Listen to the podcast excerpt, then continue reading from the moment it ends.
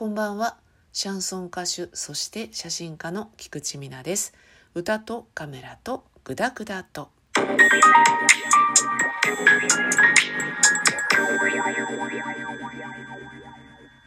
はい、どうもこんにちは。菊池美奈です。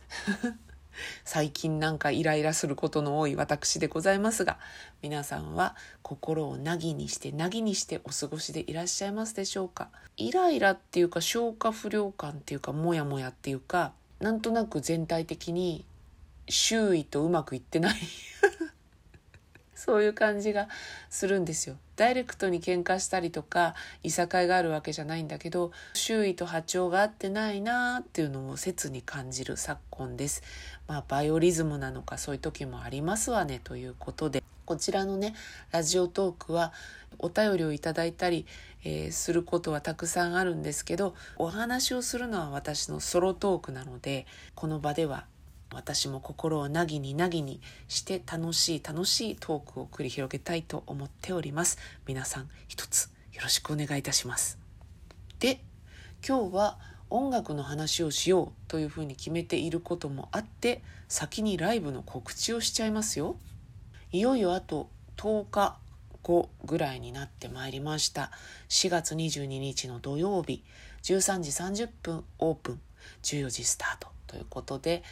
千葉県電車でいうと北総線の西白井という駅徒歩1分のところにございます。アンズハウスさんでケルベルディーバというねなんと美しい歌姫たちというライブに出演いたします。私とあとメアリー・ジェイさんというね女性シンガーソングライターというね。女性ってタイトルがなんと美しい歌姫たちって書いてあるのでまあ、男性は出ないかなっていう感じですよね。メンタルが女性っていう方しか出演はしないかなと思うんですが、メアリー・ジェイ様と私、菊池美奈でツーマンライブ行います。幸いね、お客様結構お見えいただけそうなんですけど、さらにさらにお見えいただけたらめっちゃ嬉しいです。よろしくお願いします。あ、それでチケット代よ。チケット代は 3000円です。ワンドリンク付きということです。それから、これも告知させてくださいね。こちら大事なんです。まあ、全部大事なんですが、こちらも大事なんです。5月13日土曜日、夜になります。18時から20時、17時30分会場。東京の江戸川区平井というところにございます、カフェさくらという小さなカフェです。こちらは総武線の平井駅から徒歩7分ぐらいのところにあるんですけども、歩いて行かれます全然。私のソロライブになります。な菊池シャンソンライブアットカフェさくらということで代金が2500円。こちらもワンドリンク付きでございます。私精魂込めて歌い上げますのでぜひともぜひとも何卒何卒お見えになっていただけたらと 思っております。よろしくお願いいたします。両日ともピアノは私がいつもお願いをしている沢家理恵さんにお願いをしておりますので、よろしくお願いします。でね、今日は私がシャンソンの歌い手であるということで、シャンソンの歌を聴いて、こういうところに惹かれましたとかね、そういう話をさせていただきたいと思います。時代から取り残されている音楽であることは間違いがないかなと業界にいる私も思っております。それをね民民打破したいということで 活動してる部分もあるんですけどね。まあ、シャンソン。実はですねお店の BGM とかそういうところで結構かかってたりするんですけどこの旋律聞いたことあるかなとかいうのはあるかと思います。例えば「愛の賛歌」とか「パリの空の下」とかね「マイ・ウェイ」とかね。聞いたことある方もいるかなと思うんですけど、えー、私がですねシャンソンに惹かれた理由は旋律がめちゃくちゃポップなのに詩がめっちゃ暗いとかそういう曲が結構多いんですよ。そのねギャップであり真髄だよなっていうところに惹かれたっていう感じです。例えば有名な愛の賛歌メロディーだけ言うとまあまあ明るいんですよ。タラララララララタララララとかね。でもあなたがまあ盗みを働けというなら私は盗むわみたいな。例えばこの空が落ちてきても私はあなたのことを愛し続けるわっていうようなすごくドラマティックであり楽しい恋愛ではないんですよね。重厚感のある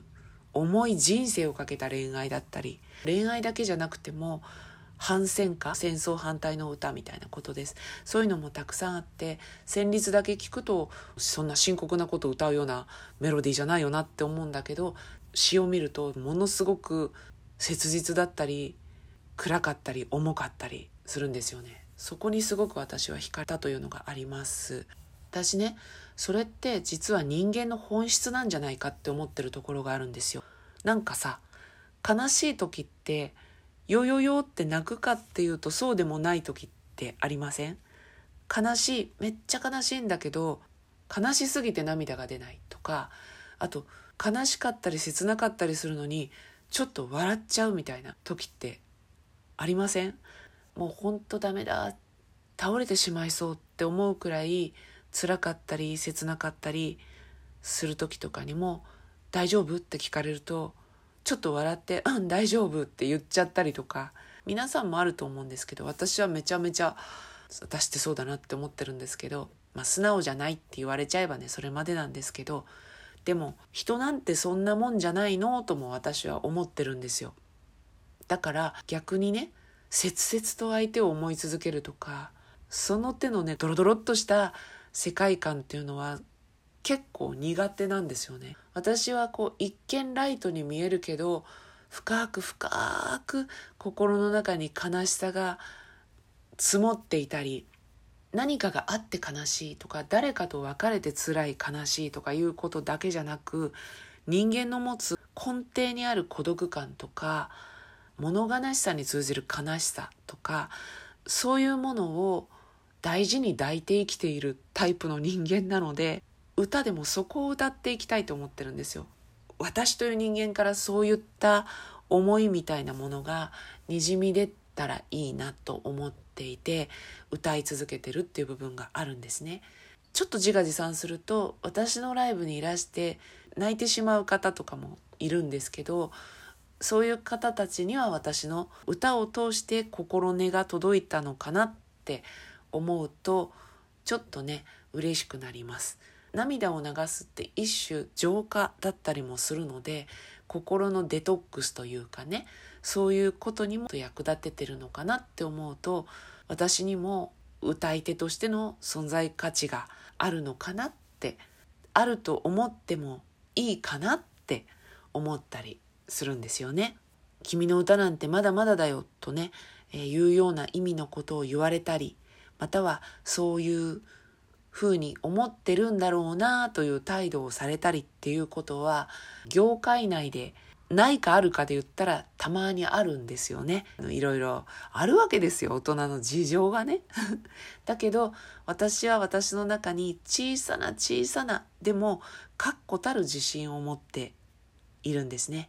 そういったことで私の心根が届くといいなと思いながら歌を常に届けているということです。なのでちょっとでもね、興味湧いたら、聞きに来てくれたら嬉しいなって毎回思って、このラジオトークでもそういったお話をさせていただいているということでございました。それでは今日はこの辺で歌とカメラとグダグダと